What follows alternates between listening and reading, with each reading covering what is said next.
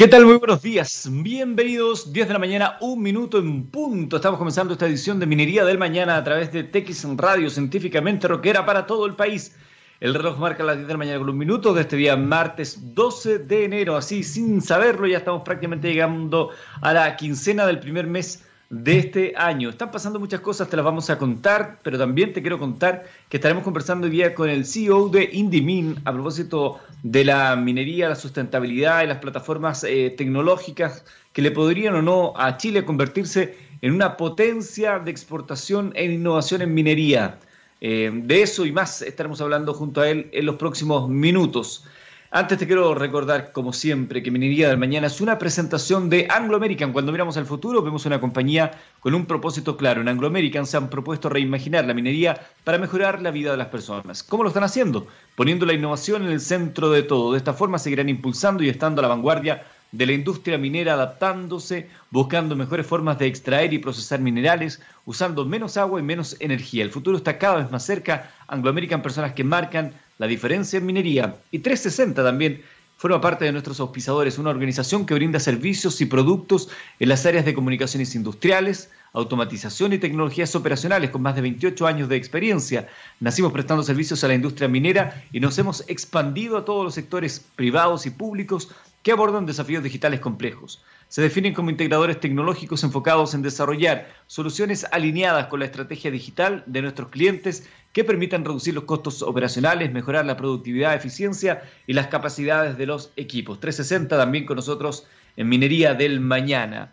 Bueno, una de las primeras noticias que queremos comentar el día de hoy dice relación con este escándalo que se ha formado a propósito de la adjudicación del Instituto de Tecnologías Limpias. Se habla incluso de casos cercanos a la corrupción. Al menos así lo señaló un senador de la República. Bueno, Corfo detalla las razones para elegir al consorcio liderado por Associated Universities. A través de una declaración pública, Corfo se refirió a la forma como se llevó a cabo la adjudicación del Instituto de Tecnologías Limpias a este consorcio de universidades eh, públicas y privadas, empresas chilenas e internacionales. La entidad comentó y, eh, que notificó a los participantes de la licitación para el desarrollo de ITL AUI Corporación Alta Ley y Fundación Chile los resultados del proceso y sus fundamentos, los que constan en actas que podrán ser solicitadas por transparencia. Además, desestimó las críticas vertidas en los, últimos días en algunos, eh, actores de algunos actores locales, quienes, sin conocer la propuesta ganadora e ignorando las razones que sostienen la decisión, han señalado que se actuó de manera irregular. Dentro de la declaración del organismo se indicó que la comisión evaluadora del proceso seleccionó la propuesta según los siguientes criterios y subcriterios de evaluación. Diagnóstico, plan de desarrollo estratégico, infraestructura y equipamiento, plan de trabajo, presupuesto, participantes, gobernanza, sustentabilidad a largo plazo y cofinanciamiento. Es así como, según Corfo, cada ítem se calificó con nota de 1 a 5 y cada criterio contó con una ponderación definida. El resultado de esta evaluación dio como notas finales ponderadas un 4,5 para AUI, un 4,2 para Corporación Alta Ley y 3,3 para Fundación Chile, tal como muestran las actas del Consejo Corfo. Si bien las propuestas fueron altamente competitivas, la de AUI fue considerada la mayor de mayor, eh, mayor valor, digamos, para la región de Antofagasta y para Chile. Es otro capítulo más en esta situación que sin duda debe ser eh, transparentada a la brevedad en pos de la transparencia del proceso y por la relevancia que esto tiene para la zona norte de nuestro país. Hace poco más de dos meses que se dio a conocer la estrategia de Chile para avanzar en el desarrollo del combustible del futuro. Estamos hablando del hidrógeno verde, con el que el gobierno busca que el país sea uno de los líderes de producción a nivel global, aprovechando las ventajas competitivas que existen gracias a las centrales de generación renovable en nuestro país. Dicha estrategia se divide en tres fases, considerando que en su primer momento hay que fomentar el consumo doméstico en gran escala con una demanda establecida, que en el corto plazo van de la mano con el uso de refinerías, amoníaco, doméstico, camiones pesados de ruta, bases de larga autonomía e inyección en redes de gas. Según trascendió, uno de los ejes para impulsar dicha estrategia de parte del gobierno eh, sería el envío de un proyecto de ley con el que se buscará adelantar las bases de desarrollo e ingresaría al Congreso próximamente. Si bien el contenido del proyecto aún se encuentra en elaboración, Entre otros puntos, se establecería cuotas de hidrógeno verde en las redes de gas natural y crearía zonas francas para facilitar la instalación de este tipo de iniciativas. No obstante, el documento aún no está terminado, ya que se está estudiando la incorporación de tratamientos tributarios especiales, para nivelar la cancha frente a alternativas más contaminantes y así incentivar el desarrollo de proyectos, aunque estos también se podrían realizar a través de reglamentos. Consultado al respecto, el Ministerio de Energía confirmó escuetamente que trabaja los contenidos de un proyecto de ley para acelerar el desarrollo de la estrategia, informa el diario El Mercurio. Ante el denominado nuevo superciclo del precio del cobre que se ha venido experimentando las últimas semanas, varios expertos han estimado una mayor recaudación para las arcas fiscales. Pese que en las eh, horas previas el cobre cayó 1,14%, el valor actual está lejos de los 2.88 promedio que proyectó para este año el Ministerio de Hacienda. Está más o menos en 3 y algo, ¿no? En medio de este escenario, economistas como el exministro de Hacienda, Rodrigo Valdés, el domingo en una columna de El Mercurio estimó que de mantenerse sobre los 3,5 la libra, el valor del mineral, el fisco recibiría a este año en orden de 5.500 millones de dólares que no estaban contemplados hace seis meses. Valdés también planteó convocar a la Comisión del Precio del Cobre para actualizar la cotización a largo plazo. A juicio del economista, ello permitiría gastar aquella parte del aumento que se considera permanente ante la, la Dirección de Presupuestos eh, tienen una apreciación distinta sobre el impacto en las finanzas eh, a partir del alza sostenida del precio del metal.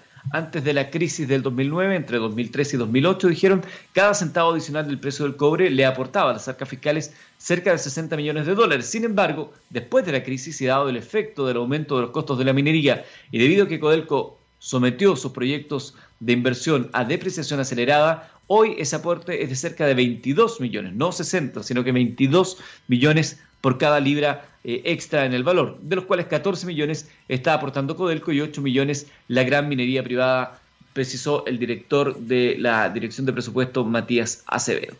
Bueno, lo importante es que están ingresando nuevos recursos a las arcas fiscales en un año particularmente complicado, donde hay que, por un lado, eh, solventar una crisis eh, sanitaria y laboral, como es la, crisis del, del, COVID y por otro lado todo lo que ha venido dejando desde el 18 de octubre en adelante para múltiples sectores de la economía los hechos ocurridos.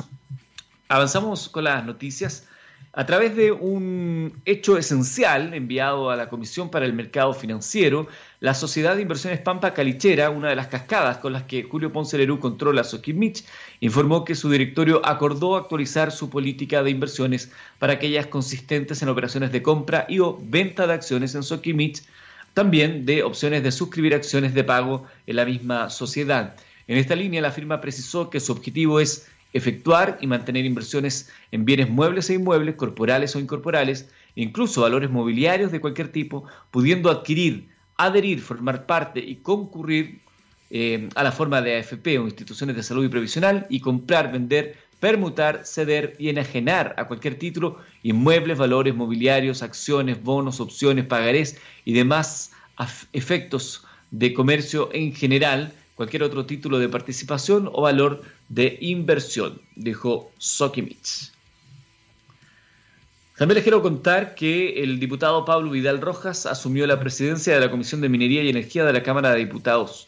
El parlamentario, que forma parte del Partido Revolución Democrática, formaba, eh, representa el distrito número 8, que integra las comunas de Colina, Lampa, Tiltil, Quilicura, Pudahuel, Estación Central, Cerrillos y Maipú. El diputado, geógrafo de la Pontificia Universidad Católica de Chile, como consecuencia de los resultados de su práctica profesional, fue contratado en 2009 por la Subdere como asesor del Comité Interministerial para el Desarrollo de Zonas Extremas y Espaciales, especiales digo, apoyando la coordinación de servicios públicos de la instalación de la política pública de localidades aisladas en el gobierno regional de Arica y Parinacota. A mediados de 2010 asume la coordinación del proceso de consulta de comunidades indígenas en la Subdere, que la Subdere realizó a raíz de la propuesta de modificación del límite intercomunal de las comunas de Freire y Padre Las Casas, en la región de la Araucanía, en el marco del convenio 169 de la OIT. En mayo del 2013 hasta agosto del 2017 se desempeñó como encargado de relaciones comunitarias del proyecto central hidroeléctrica Rucalhue de la empresa brasilera Ataya Energía Chile, perteneciente al grupo Cornelio Brennan el cual permitió un diálogo anticipado, voluntario con las comunidades indígenas y no indígenas cercanas, alcanzando acuerdos con todas las comunidades afectadas, directa o indirectamente.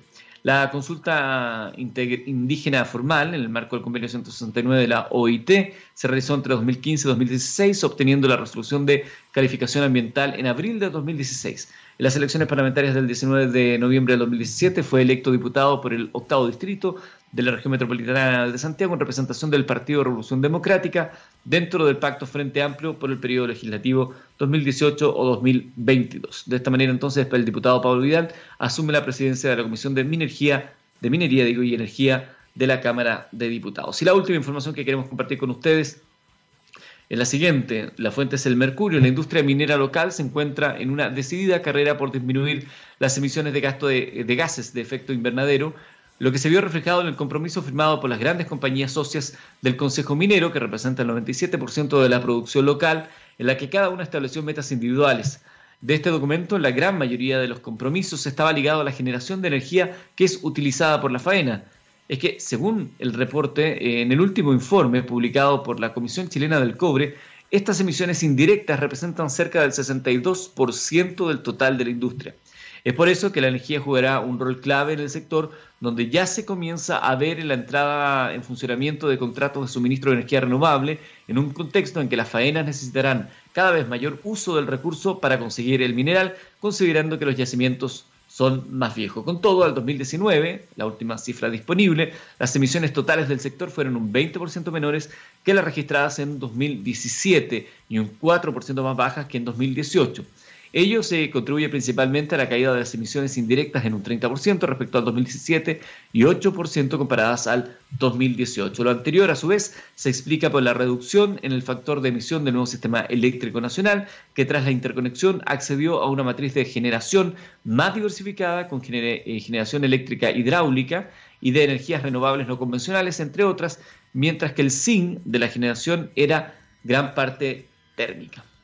Esas son las informaciones de este comienzo de Minería del Mañana. Vamos a la música y luego eh, tendremos ya a nuestro invitado del día de hoy.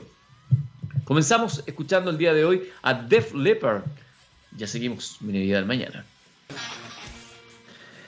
Ya, estimados amigos, estamos de regreso después de escuchar a Def Leppard. Científicamente rockero, estamos haciendo Minería del Mañana a través de TX en radio para todo el país, como se lo habíamos anunciado. Ya está junto con nosotros el fundador de Indimin, Álvaro Díaz. Bienvenido, Álvaro. Gusto de tenerte nuevamente acá en Minería del Mañana.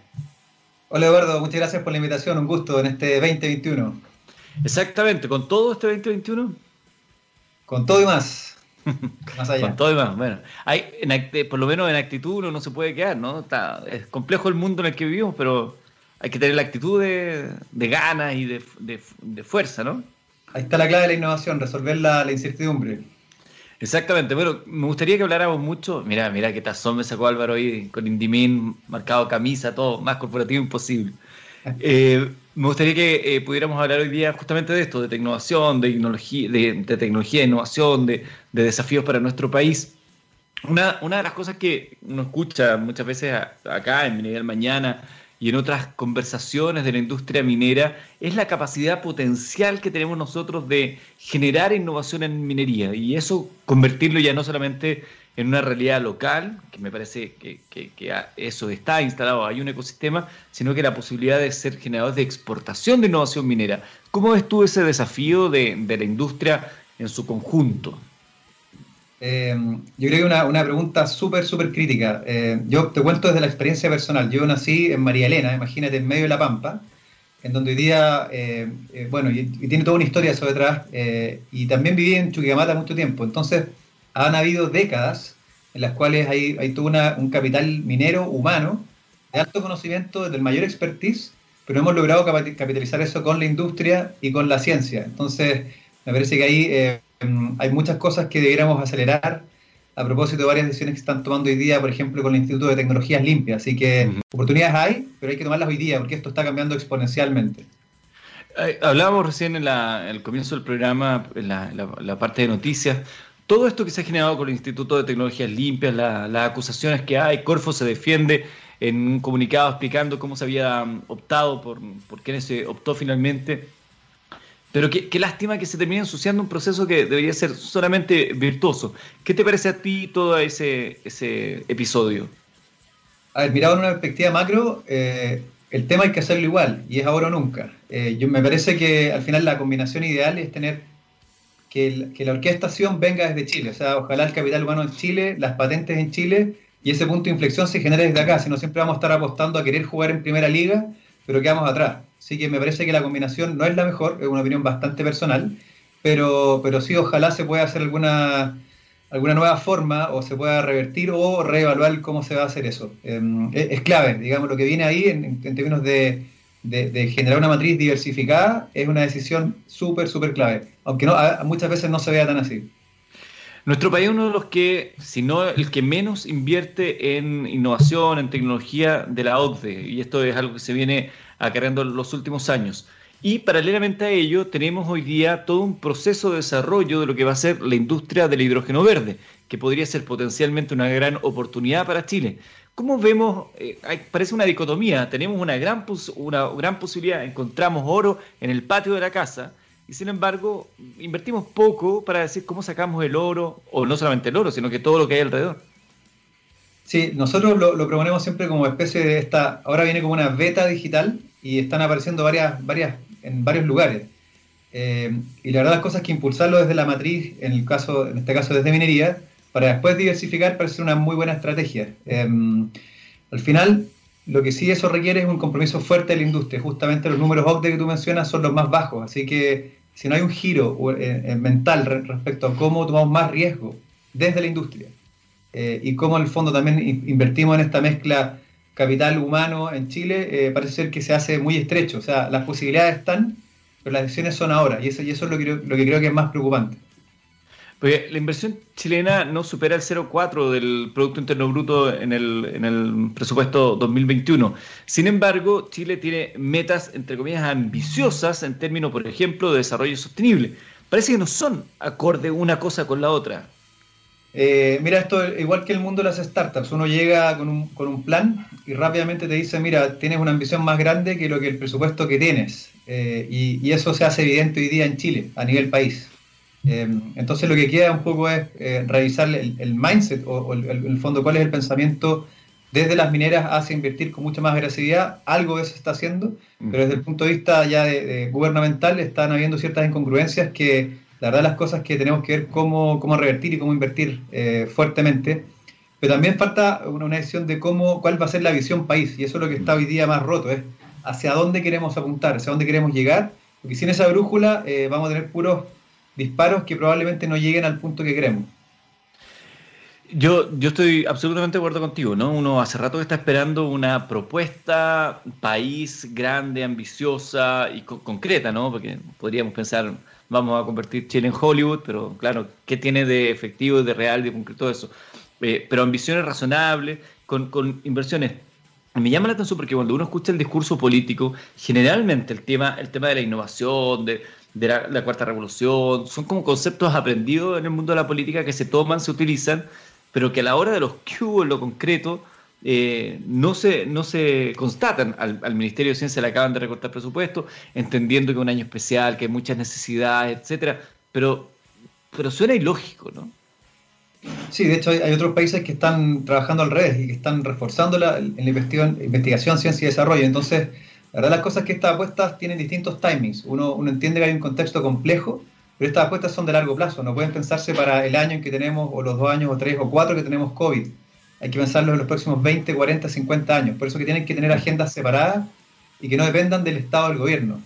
Al final del día, lo que nosotros estamos viendo, eh, un poco a, lo que preguntabas antes, ¿hay posibilidades de exportar? Sí. Nosotros, por ejemplo, en Indivina empezamos incipientemente, pero son, son iniciativas muy tímidas respecto a lo que debería ser toda una industria.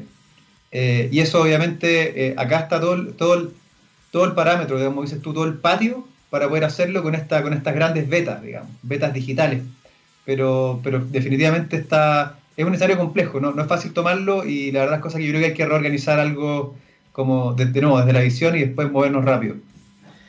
Generalmente en Chile nos gusta compararnos, mirar, nos, nos gustaría tener una democracia como la que tiene tal país, enfrentar el desafío COVID como lo enfrentó tal país.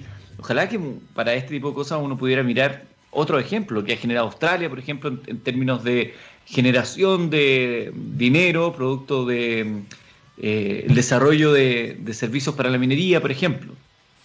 Sí, ahí por ejemplo, en el caso de, Australia, ellos generan en, lo que es METS, en la, parte de, tecnología e ingeniería en torno a esa industria, 90 mil millones de dólares al año. O sea, es brutal. Es toda una industria que ha sido perseverantemente, eh, digamos, diseñada para que así avance. Eh, y, también que toma riesgo. Y desde esa manera nosotros un poco lo hay que mirar no solamente Chile, sino la TAM. Como, como junto con Perú, por ejemplo, que es un país inminentemente minero, como con el clúster de México, vamos generando políticas un poco más ampliadas, no solamente quedarse en el área chica cuando a veces las cosas en el país no resultan, hay que empezar a mirar un poco más en bloque también. Tú mencionabas que en Indivín han ido desarrollando algunos, algunos conceptos de esta naturaleza, tecnologías que se pueden exportar. ¿Conoce o podrías comentarnos de otros ejemplos de exportación de tecnologías chilenas al mundo? Mira, hay una empresa eh, que es bastante innovadora, se llama Innovación, por ejemplo, que, nosotros conocimos hace un tiempo, y ellos empezaron a exportar ciertos dispositivos de electrónica y todo a Europa, eso ya hace uno o dos años atrás. Eh, y, es un, caso súper interesante, porque, porque al final del día eh, es donde se puede dar vuelta el camino. alrededor del 60% de las exportaciones de tecnología minera hace el camino totalmente inverso, es desde Australia o Canadá hacia Sudamérica. Eh, y aquí hay que, obviamente, hay, pocos ejemplos, pero uno puede empezar a, dar camino a la inversa. Así que ese, es uno de los, de los puntos que se, se, puede compartir. Otro de los puntos que queremos conversar con, contigo, Álvaro, el día de hoy, estamos en Minería del Mañana en vivo, son las 10 de la mañana con 27 minutos. Álvaro Díaz es de Indimin. Es sobre la minería y la sustentabilidad, otro de los grandes conceptos instalados en la, en la discusión, probablemente para la opinión pública uno de los temas más eh, candentes en, en, estos, en estos términos es la, el impacto medioambiental de la minería. La minería hace rato viene desarrollando una hoja de ruta en pos de la minería verde y hay soluciones. Y comenzamos, de hecho, hablando al, comienzo del programa, cómo reducen la matriz energética en términos de uso intensivo de electricidad y podríamos hablar mucho de eso.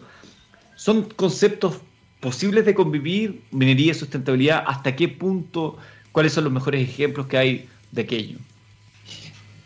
Em, mira, lo, que queda como bastante claro en el contexto de hoy día es que la, gran ola después del COVID es justamente el cambio climático. Eh, y hay demasiada investigación que, así la respalda. Eh, y aquí también es cómo, cómo empezamos a liderar nosotros. Eh, a mí me parece que la minería sí es totalmente compatible con, con la sostenibilidad. El punto es que no solamente hay que hablar de, por ejemplo, el cobre verde como una cadena productiva que se diseña para que así sea, para que se respete en el fondo cómo la línea de producción está toda hecha y ensamblada desde, por ejemplo, energías renovables y hace una serie de cosas que recirculan el agua, entre otras cosas. Y ahí hay mineras como AMSA que han hecho grandes, grandes pasos. Tiene que ver con cómo diseñamos para que después de que entregamos el producto también se retire. Y un poco esto tiene que ver con cómo hacemos eh, una economía más circular. Si una minera emite cobre, cómo después se hace cargo después de recircular, ¿no? no directamente ellos, pero cómo hace que el ecosistema lo recoja de vuelta y eso tenga un sentido un poquito más virtuoso. Entonces, es compatible eh, y hoy día las posibilidades, por ejemplo, desde la data te permiten hacer cierta trazabilidad que hoy día es posible y antes no, no, no estaban a la mano. Así que creo que ahí hay que hacerlo más bien como minería por diseño sustentable. ¿Y cómo crees tú que estamos nosotros en este, en este aspecto a nivel global, Álvaro? Nosotros creo que en, Chile se han dado buenos pasos. Si, tú te fijas, no, solamente en minería, hoy día eh, estamos cercanos al 40% de la matriz que está llegando a, energías renovables, algo que era totalmente impensable hace 10 años atrás. Eh, hay grupos económicos mineros chilenos, afortunadamente, que han tomado la batuta en, poder tener primero aguas que vienen desde el proceso de desalinización, lo cual es tremendamente beneficioso incluso para poder después ayudar en la región en la que están o procesos de generación de energía renovable eólica. Entonces, me parece a mí que la tendencia está, está bien y, ahí creo que esas son buenas señales para poder seguir invirtiendo mucho más. Tú has dicho en una columna en Expand de Minería que Chile tiene todos los ingredientes para lograr ser líder en la industria minera a nivel mundial. Posee el conocimiento técnico, tiene talentos y tecnología implementadas para desarrollar que nos debiera convertir en referente exportador del know-how y tecnologías considerando que hemos hablado ya de estas posibilidades o de este impedimento, de, la sustentabilidad de la minería, ¿qué tan cercana está esa meta de ser líderes? Y si es que, si que hay un ranking, ¿en qué posición estaríamos? Mira, em, si es por ranking, no te podría hacer un número, pero hoy día definitivamente no estamos arriba eh, en, poder exportar eh, minería 4.0 y ese tipo de cosas. Hay, algunas señales básicas, pero me parece que estamos lejos. ¿Qué tan cercano estamos? Yo creo que depende de la ambición y depende de la inversión. O sea, aquí tienen que las cosas ir de la mano. Y mm, hoy día ya, bueno, lo conversamos, pero la, inversión está muy lejos de lo que se requiere. Eh, y, definitivamente los 190 millones de dólares, por ejemplo, para el, Instituto de Tecnologías Limpias va a quedar corto. Lo importante es la apuesta de lo que eso va a generar después. Así que me parece ahí que, mm, eh, siendo bien, bien sincero, eh, estamos lejanos, pero sí tenemos, y, por ejemplo, en Santiago está el clúster más grande o la agrupación más grande de startups mineras del mundo, en una sola ciudad. Entonces me parece que ahí han surgido espontáneamente eh, combinaciones de justamente de hambre y, de gente que logra mover ciertos recursos para que esto se, se, vaya más allá. Entonces, si, si uno podría ser optimista, eh, también está, se está generando una incubación de cosas que yo creo que van a tener un buen resultado más rápido que, que tarde, más allá de que faltan más elementos. Acá hay una pregunta que llega y plantean eh, a propósito de lo que hablamos cuando hablamos de la minería eh, verde y cómo han hecho esfuerzos para mejorar la, la, calidad de los insumos eléctricos o de, energía que, se utilizan para que sean eh, amigables con el medio ambiente. ¿Qué pasa con la mediana minería o la pequeña minería, que no, generalmente no están dentro de esta mirada? Ya, eso es una súper buena pregunta. La verdad que mm, a pesar de que las tecnologías han bajado exponencialmente, eh, de, precio. Por ejemplo, un GPS hoy día uno lo puede tener en el bolsillo, por dos dólares puede tener un, dispositivo que te sigue. El punto es que eh, no ha permeado eso a la, pequeña y la mediana minería. Nosotros lo hemos visitado en distintas instancias y la verdad de las cosas es que se ve una brecha muy alta. A, los grandes básicamente están tratando de armar una, estrategia, esa estrategia después bajarla.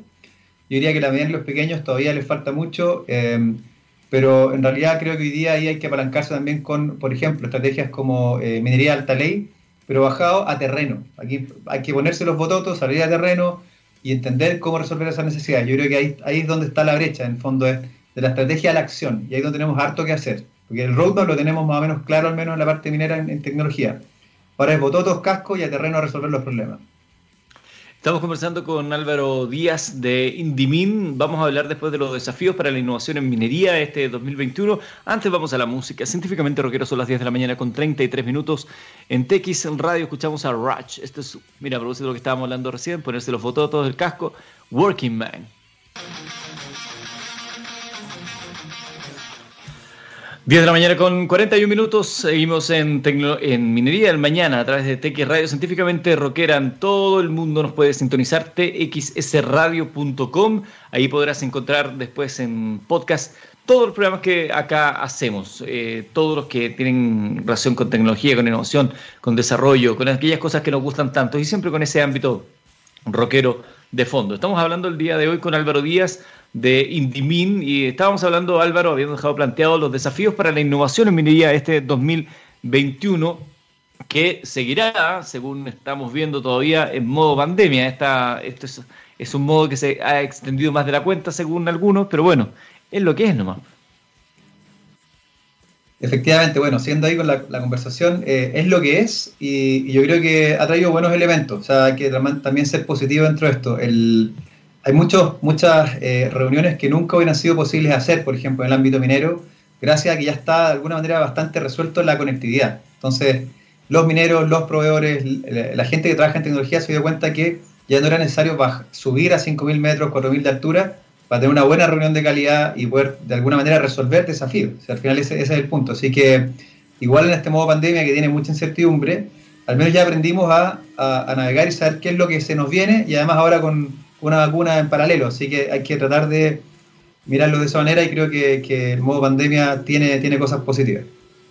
Eh, le he escuchado a mucha gente de la industria decir que eh, no ha habido mejor gerente de innovación en el ámbito minero que el COVID. Aceleró los procesos, lo que parecía, no, sí, pucha, lo que pasa es que se instaló. Y esto también es una posibilidad para el desarrollo de tecnología. Cuando la tecnología tiene una, un fin concreto, una necesidad concreta de, desarrollo, le da mayor sentido a su, a su generación. Eh, sin duda, al final, em, o sea, de que se aceleró, sí, eh, pero hay que mirarlo en qué sector se aceleró, digamos, o sea, las telecomunicaciones sin duda que eh, han tenido un tremendo boom y, eso ha sido como un, catalizador para tener conversaciones de mayor valor. Como, como, les decíamos, nosotros hemos observado y hemos podido vivir en primera fila el que aparecen estas conversiones, incluso uno puede hacer negocio en forma totalmente digital. Y eso es un paradigma que antes en minería no era posible. Era, tengo que ir al cerro o, tengo que tener varias reuniones. Y día nosotros hemos hecho eso desde, desde, instancias totalmente remotas, hemos ido implementando en forma remota en Chile, en Australia. Entonces es interesante ver que cuando no queda otra, pero sí están los medios, en realidad es un tema más bien de mentalidad. Hablemos también del rol de las startups eh, en las industrias tradicionales, que también es otro de los conceptos que generalmente eh, aparece en este tipo de conversaciones? Eh, a ver, me parece que, hoy día es como una especie de, digamos, espartanos que van saliendo un poco a jugar, eh, tanto en la industria del VC o, Venture Capital en Chile o los startups. Es una, una gama de gente que está muchas veces muy bien preparada y que tiene claro en el fondo cómo ir avanzando en esto de innovación, pero el rol que tiene que ver es un poco eso, es ir rompiendo el hielo es ir pudiendo de cierta manera educar de que eh, trabajar en innovación, haciendo productos mínimos viables, eh, es totalmente factible y poder empezar a, romper esta, esta barrera del miedo, de, que se puede invertir un poquito y conseguir resultados, como también pueden fallar, pero que ese fallar sea un aprendizaje para poder hacer la siguiente versión mejor. Entonces, me parece que es uno de los primeros roles, un rol que tiene que ver con romper el hielo, con poder educar un poco y, empujar un poquito la, o subir la vara dentro, dentro del ecosistema. Eso, eso es una de, los, de las cosas que se puede hacer. Sin duda que esto ha permitido, claro, algunas ventajas, como lo que decías tú, que va de la mano en una de las propuestas de la industria minera, que era sacar la mayor cantidad de gente de una faena por los riesgos asociados, y bueno, hoy en día con, con por ejemplo, en el tema de reuniones, pero también con lo que significará el ingreso del 5G en términos de latencia, por ejemplo, que podría facilitar aún más ese tipo de, decisiones. Sí, bueno, ese es el, segundo punto interesante, que, las startups en general eh, lo, que, lo que hacen es también traer una, capacidad, un cañón tecnológico eh, con un equipo detrás que, es muy, muy capaz de poder hacerlo. Entonces, en la medida que se puede lograr como un enlace entre, entre la minera y esta startup, se puede rápidamente poder ocupar la tecnología como un habilitador. Y es importante ahí no caerse, en el fondo la tecnología es un medio para, no el fin en sí mismo. O sea, nosotros nos hemos encontrado varias veces que se quiere traer blockchain a la cadena de suministro, pero solamente porque el nombre está muy bonito y no se entiende realmente el problema de fondo. O inteligencia artificial para algo y, bueno, ¿para qué? Entonces, hay que, no hay que poner la carreta delante de los bueyes, como decimos nosotros. Y ahí el rol de las startups también tiene que ver con empujar eso, pero de una manera en que resuelva un desafío bien concreto. Eso yo, creo que es un segundo factor súper interesante a tener en cuenta. Qué, importante lo que acabas de decir respecto a la tecnología como un medio, no un fin en sí mismo. Tiene que ver también con lo que pasa muchas veces en alguna innovación, en startups, este enamoramiento de algunas ideas, solo porque suena bonita la idea y quiero tenerla tatuada en mi piel, pero eh, si no responde a un problema concreto, específico, es poco probable que pase a la siguiente fase de, desarrollo esa, ese emprendimiento. O sea, totalmente. De hecho, una de las definiciones de innovación es, básicamente una, es algo que podría definirse como nuevo, pero que genera un alto valor. Un alto valor y ojalá escalable. Eh, y cuando nos olvidamos de eso, nos hablamos, nos, de, la, de, la, de, la, solución o de la idea y no del problema. Y en realidad siempre es mantenerse enamorado del problema, porque uno va buscando distintas soluciones. Eh, y, hay, casos muy, muy interesantes, hay unos, unos casos muy bonitos, digamos, históricos que uno puede contar respecto a que resolver tiene que ver con enamorarse del problema en vez de irse para cualquier lado con alguna flecha que sale para otro lado. ¿Como cuál, por ejemplo? Mira, hay un caso que es histórico, que, que, no, es, que no, es, minero. Es el, no sé si ubicas el, caso del lápiz, el lápiz de la, el Space Pen, el lápiz espacial. Ya, no, no. El lápiz espacial es un lápiz que, en el fondo, cuando estaba la carrera espacial entre, entre Rusia y Estados Unidos, se ponía a resolver, bueno, fuera de gravedad, cómo puedo escribir con lápiz a tinta. Entonces, los mejores científicos diseñaron un space pen que básicamente tenía una compresión, una presión específica para poder escribir. Y de repente llegó un ruso y dice, en paralelo, ¿sabes qué? Acá está la solución. Y llevó un lápiz grafito y escribió arriba. Entonces nos enamoramos de la solución, invertimos un montón de lucas, eh, y esto es real, ¿eh? esto está, lo, lo puede buscar. Y en verdad la solución está en otro lado. Entonces es importante hacerse la, la, pregunta correcta eh, al desafío adecuado. Está muy bueno ese, ese ejemplo, no, no, lo conocía. Y claro, ese tipo de respuestas geniales que siempre estuvo ahí. Eh, nos queda poco tiempo de programa. Me gustaría preguntarte, Álvaro, ustedes en, en ¿cómo eh, se, han ido adaptando eh, en el amplio sentido de la, de la expresión para abordar los desafíos de, de, la industria minera en estos nuevos ciclos en términos de impacto, de innovación, de COVID, etcétera? Lo, lo, que yo creo que nosotros hemos podido desarrollar bien y hacer un proceso de aprendizaje es manejar muy bien la data minera y transformarla en accionable. Eh, y ese accionable tiene múltiples, múltiples posibilidades. Por ejemplo, el año pasado, una de las cosas que estuvimos haciendo es que a través de la data que nos va llegando desde los mineros, convertirla en un, proceso de trazabilidad de las acciones importantes de mi día. O sea, yo con, este Smart Coach que tenemos nosotros, que es el asistente digital, te doy distintas acciones que puedes tomar. Y esas son de autocuidado, por ejemplo, en el caso del COVID. También son de cómo cuido el equipo o de cómo produzco mejor. O sea, ese manejo de data y esa evolución creo que la hemos podido hacer bastante bien eh, y también nos queda un montón más por hacer respecto a cómo seguir adaptándonos a, todo este ecosistema que hoy día está bien bullante. O sea, no es solo Chile que está trabajando en tecnología, sino que sabemos que están llegando de distintos lados muchas, muchas otras posibilidades. Eh, así que mm, creo que es parte de lo que hemos ido haciendo, es poder ser súper eficientes en poder dar el mejor tip predictivo a la hora de resolver algo rápido y que, y que tenga un impacto. Álvaro, como siempre, un gusto conversar contigo. Muchas gracias por aceptar nuestra invitación acá en Minería del Mañana. Éxito en este 2021, que se venga con todo para Indimin y para ti en particular. Gracias, Eduardo. Igualmente, éxito en TXS. Gracias por la invitación. Nos vemos pronto. Gracias. Chao, chao. Muchísimas gracias. Estimados amigos, nosotros nos despedimos del día de hoy. Nos volvemos a encontrar el día jueves a las 10 de la mañana y nos vamos con la música de Raj. No, esa ya la escuchamos. Iron Maiden. Run to the Hills. Este es un remaster del 2015 para aquellos más gozadores del rock. Así que muchas gracias a todos. Será hasta el día jueves. Gracias. Que tengan excelente día.